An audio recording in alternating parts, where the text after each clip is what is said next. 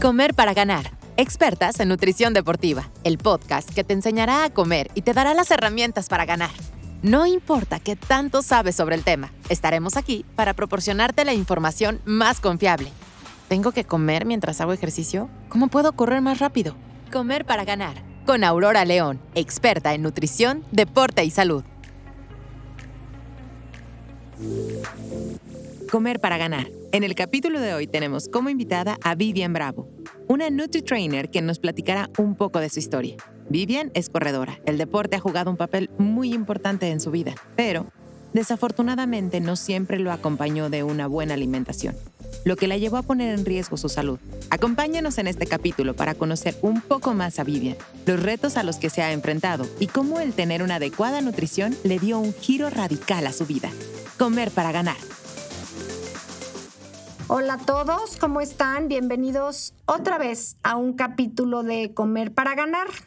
Y lo prometido es deuda. Habíamos dicho que íbamos a invitar a los NutriTrainers a estos podcasts porque hay historias tan interesantes y tan enriquecedoras que van a estar felices de aprender de ellos. Entonces, en este capítulo es la primera vez que invito a un, por decir, a un paciente. A veces no, es, no está bonito llamarles pacientes, le vamos a llamar NutriTrainer.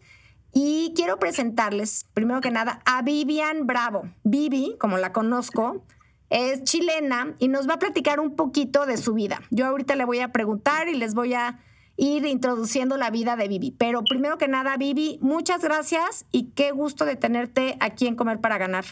Hola Aurora, ¿cómo estás? La verdad es que sí, muy, feliz y muchas gracias por la invitación.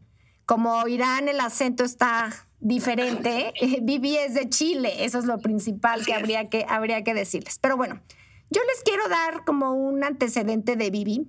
Vivi, primero quiero ah, dividirla en dos. Un poco de ella, este, nos va a platicar ella qué hizo antes de venir a verme, pero bueno, yo a Vivi la conozco hace aproximadamente un año, inicia en NutriTrain en marzo, febrero-marzo del año del 2022.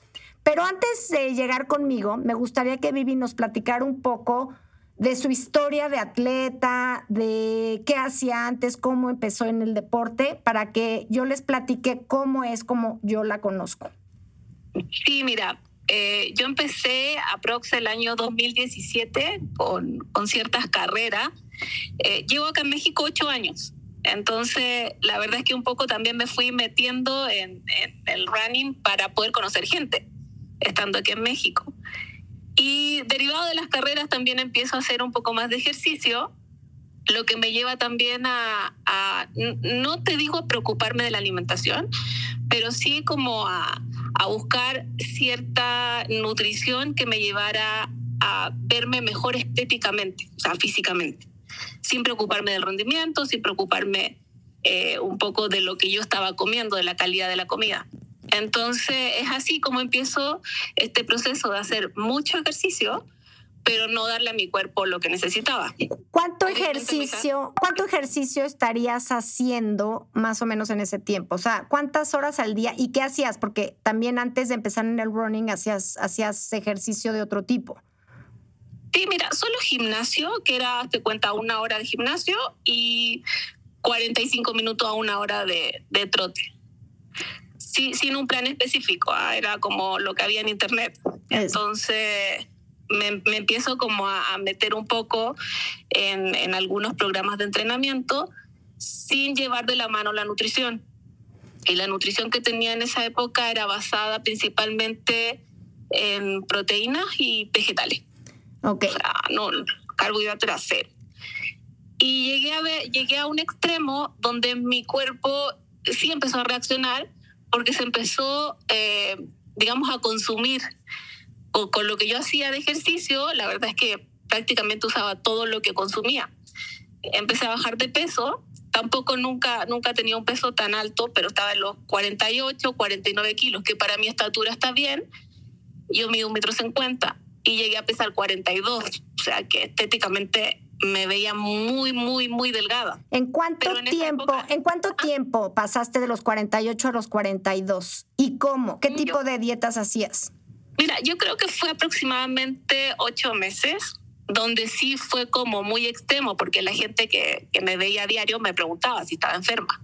Yo me sentía increíble, porque estaba muy delgada y marcada completamente.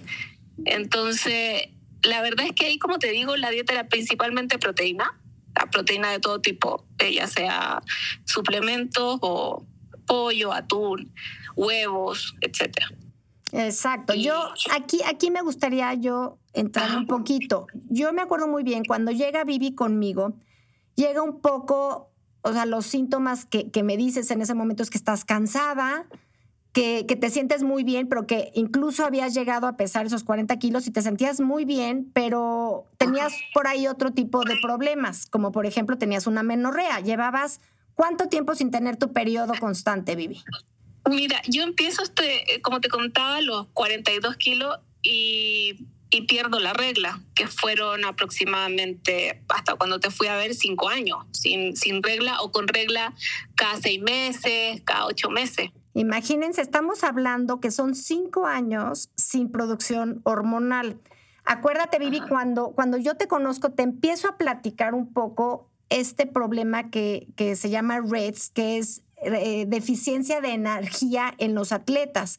Esto acuérdate que ocurre porque el cuerpo empieza a recibir menos energía de la que está gastando y se empieza a ver implicado muchos problemas en la salud, no nada más en, la hormona es lo que vemos y es lo primero que vas a notar, pero este problema del REDS se va a ver afectada pues en la parte ósea, en la parte ósea es algo que, que, se ve muy, muy afectada, empieza a ver la densidad ósea muy, muy deteriorada, el metabolismo empieza a tener también problemas, eh, empieza, puede haber anemia, puede haber problemas en el sistema cardiovascular, etcétera. Pero el más notorio es este que me estás diciendo de amenorrea. O sea, imagínense lo que es estar cinco años sin producir hormonas suficientes para, para, para tener una regla normal, que ese es como que el primer problema, ¿no? Entonces, a ver, yo empiezo a trabajar con Vivi en marzo.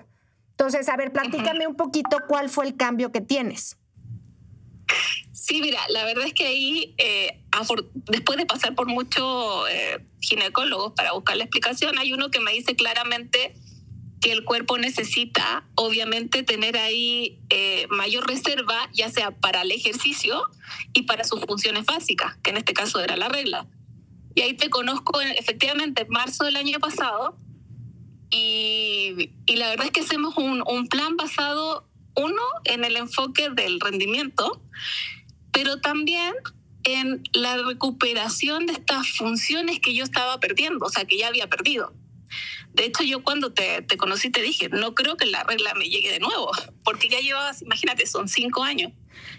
Y empezamos con este encantamiento con la alimentación desde cero prácticamente, es decir, de, de comer todos los nutrientes, o sea, pasar por carbohidratos, proteína, sobre todo, sobre todo, Vivi, te acordarás que tu consumo de carbohidratos era prácticamente nulo. Entonces, lo primero que le digo a, a, Vivi es, a ver, vamos a enfocarnos en tu rendimiento, sí, no lo vamos a, no lo vamos a, a descuidar, pero la parte hormonal que traes con ese déficit creo que es lo más importante. Le empiezo a dar a Vivi una dieta mucho más alta en carbohidratos, mucho más alta en energía, obviamente con miedo, porque ella me decía, a ver, peso ahorita, a ver, yo cuando le empiezo a ver, pesa 47 kilos y tienes 20% de grasa. O sea, estabas muy, muy bien, tu masa muscular increíble, tiene una masa muscular envidiable. Y mi objetivo era por lo menos que el músculo se preservara o subiera y que tú te sintieras bien y que no necesariamente subieras de peso, porque le daba mucho miedo subir de peso, ¿no? También, como es, como es normal. Entonces empezamos a trabajar y en la siguiente consulta, pues ya Vivi tenía milagrosamente menos grasa, se sentía maravillosamente bien y la masa muscular había aumentado comiendo como estabas comiendo de más. ¿Te acuerdas, Vivi? Estabas comiendo mucho más de lo que comías anteriormente. Sí, de hecho mi reacción, o sea, lo primero que te dije fue es que voy a subir 5 kilos con esta dieta. Exactamente. y la sorpresa es que llega, que llega incluso pesando menos y no lo podía creer, ¿no? Así empezamos. O sea, había clasificado, eh, eh, cuenta eso también, estaba entrenando para el Campeonato Mundial de Montreal que iba a ir representando a México a su primer campeonato mundial de triatlón. ¿Y cómo te sientes en el rendimiento? O sea, tu, tu, tu rendimiento deportivo, ¿cómo, ¿cómo cambia? No, cambia increíble. O sea, yo lo primero, de hecho, estábamos muy cerquita del maratón de Rotterdam. Entonces, sí, sí comentamos de que es muy poco tiempo para prepararlo, pero aún así, y lo que yo te comenté, nunca me había sentido tan bien en una carrera tan extrema, que es un maratón. Y además hice mi mejor tiempo, que fueron 3 horas 30 aproximadamente. ¿Cuánto era tu tiempo anteriormente en el maratón? No, era, el anterior fue el de Monterrey, que hice 3 horas 58 y el primero 4 horas 26, o sea, no, no hay comparación. Pero bueno, estamos, estamos ya hablando que hiciste un maratón en 3 horas 30 a los tres meses de estar trabajando y después fue el campeonato mundial de triatlón. ¿Cómo te fue ahí? No, me fue increíble y el proceso de entrenamiento, que obviamente es mucho más duro muchas veces que la competencia, eh, te comentaba, o sea, era mucha energía, nunca hubo cansancio, el mismo día del, del triatlón también fue, fue súper, súper eh, bueno. Y hablando. sí se, notó la diferencia. Y yo hablando del porcentaje de grasa, el porcentaje de grasa lo mantuviste todo el tiempo, incluso llegó a estar un poquito más bajo. El peso se mantuvo idéntico, hasta hacia, a lo mejor de repente subió medio kilo o así, pero todavía después del maratón de Rotterdam estabas en tu mejor peso que habías tenido conmigo. Aquí lo que yo quiero mencionarles es que Vivi muy amablemente me escribía de repente y me dice, ¿qué crees? Vino mi regla. ¿no? ¿Te acuerdas de esos mensajes que me mandabas? A ver, empieza, empieza cuándo empezó, cuándo empezó, o sea, tu regla cuándo regresó. Y esto, yo te empecé a ver en marzo, yo creo que por ahí de abril o mayo, o sea, fue luego, luego. Y me dijo, yo creo que fue rarísimo, o sea, yo creo que es una vez y al mes siguiente me vuelve a escribir y me dice, puntualmente me volvió mi regla. Y yo, ya ves, va a volver, no te preocupes, ya estás curada. Y al mes, otra vez, es que no lo puedo creer, llevo cuatro meses consecutivos que me vino la regla. Aquí lo que yo les quiero platicar es que después de esto, Vivi un día en la consulta me dice, vengo del ginecólogo. Y le acabo de comentar a mi ginecólogo, pues que ya llevo cuatro meses seguidos que tengo la regla. Incluso mencionamos un embarazo. Y mi doctor me dijo que por ningún motivo me iba a embarazar. ¿Te acuerdas, Lili? Que me, de este Vivi, que me dijiste, por ningún motivo te vas a embarazar. ¿Por qué? Porque llevas muchos años con esta menorrea, tienes 40 años y un embarazo es prácticamente, ¿cómo te dijo? A ver, platícame. Sí, mira, me comentó efectivamente y lo venía diciendo hace mucho que iba a ser imposible porque tenía muy baja la reserva de óvulo, derivado de todos estos trastornos que uno tiene también de, de la falta de regla. Entonces me comentó el tema de la de congelar óvulos y hacer todo ese proceso, pero que no no iba era imposible que quedara embarazada. De hecho se mencionó hasta la palabra premenopáusica, o sea, que fue, que es fuerte. Sí. Pero sí, efectivamente fueron como sus palabras y yo me acuerdo cuando te conté me dijiste, claro que no, o sea, obvio que puedes quedar embarazada. Exactamente, me acuerdo muy bien de esa plática donde me decías, es que mi, mi, ginecólogo me dice que no hay manera y que a mi edad sería un milagro clínico, así lo mencionaste. Y le dije, no te preocupes, tu, tu, cuerpo funciona muy bien, estás comiendo muy bien, estás llevando una alimentación que hace muchos años que no llevabas y por supuesto que eso no lo descartes, ¿no? Exacto, sí, sí, sí, sí. Sí, mira, y el, y el otro punto también es que eh, fue una regla que era de acuerdo al ciclo. O sea, no era esporádica, no era cada dos meses, no, volvió a ser cada 28 días y, y súper bien. Y ya mi cuerpo se sentía cuando estaba ovulando, por ejemplo. De hecho, tú me lo comentaste y un día que, que te vi, te digo, oye, tengo un poco de calor y me dice, ah, seguramente ya estás ovulando, que yo te dije, no, imposible. Exactamente. Y eso fue, bueno, seguimos pesando, pasó el, el, campeonato mundial de triatlón y empezó Vivi a entrenar para el maratón de Berlín. Y de repente un día me escribe en agosto. ¿Y qué me dices, Lili? Ah, bueno, ahí ya te cuento la gran noticia, que estoy embarazada. Exactamente, me dice Vivi, ya estoy embarazada. Le dije, es que estaba convencida que te ibas a embarazar. ¿Cuánto tiempo tardaste en embarazarte? ¿Cuatro o cinco meses desde que empezaste a tener tu periodo normal? Fueron cinco meses justo. Bueno, pues Vivi me platica a principios de agosto que está embarazada y que no lo puede creer, que es más, que no quiere hacer nada hasta que no esté convencida y vea y escuche el ultrasonido y escuche el corazón y demás. Y mes con mes, Vivi me escribe y me dice, el bebé está perfecto, está creciendo, todo está en orden. Y hoy por hoy, Vivi tiene, ¿cuántas semanas de embarazo, Vivi? 37. Está a punto de parir. Tiene un embarazo maravilloso. Ahora, platícales cuánto has subido en tu embarazo. que llevamos como 6 kilos y medio, 7 kilos aproximadamente. Como 7 kilos, ha tenido un embarazo envidiable. Vivi siguió haciendo ejercicio todo el embarazo, porque ese es otro tema que a mí me apasiona. Vivi siguió, tenía el maratón de Berlín. Obviamente le dije, el maratón de Berlín no lo vas a hacer, pero se fue a Berlín, corrió una parte en el maratón. Eh, platícales del ejercicio, ¿cómo ha seguido tu ejercicio, Vivi?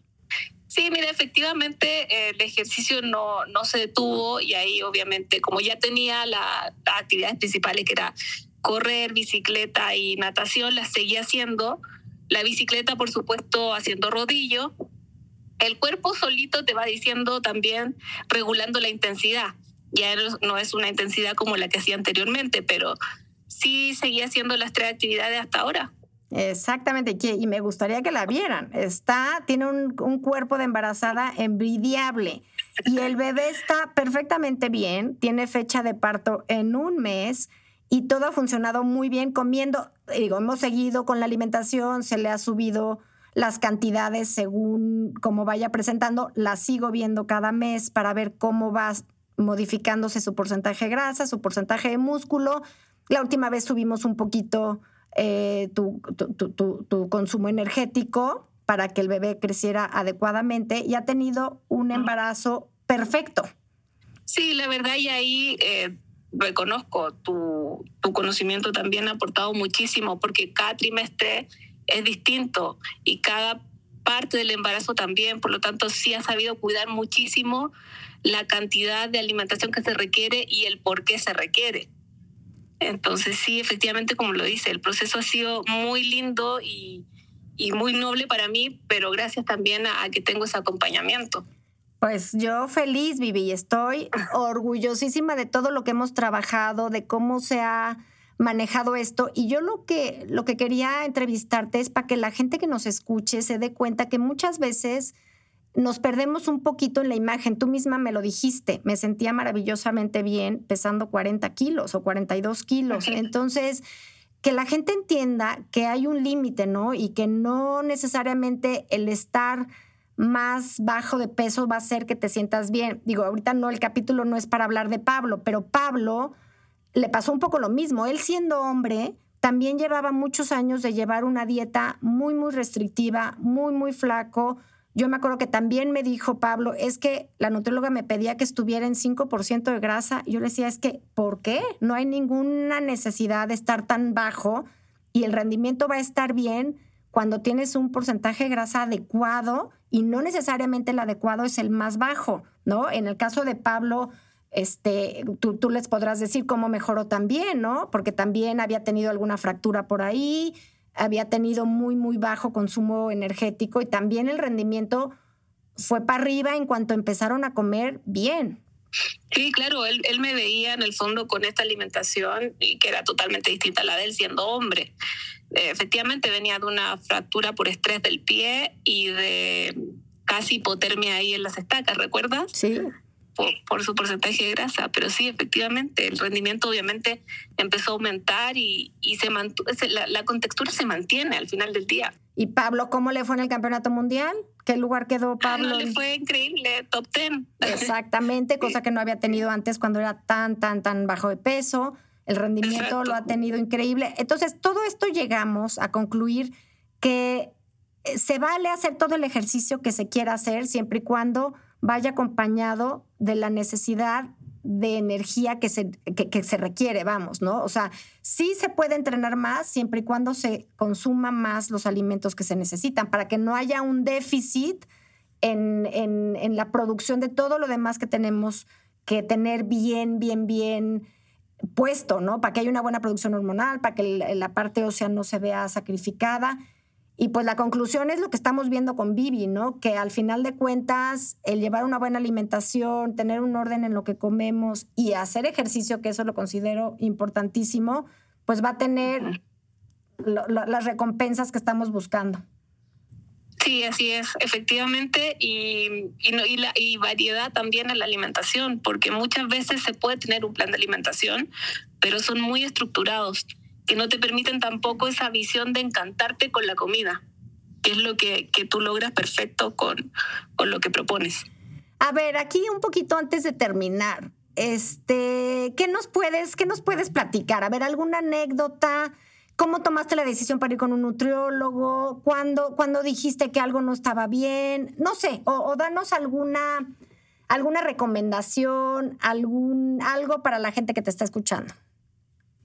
Sí, mira, depende del. Efectivamente, yo, como te comenté, sí estuve anteriormente con nutriólogos, pero depende del enfoque de, de, cada uno, ¿no? Cuando se enfocan, por ejemplo, en la estética, como te digo, claro, te llevan al límite de, de, adelgazar a, como de lugar, sin preocuparse de la energía.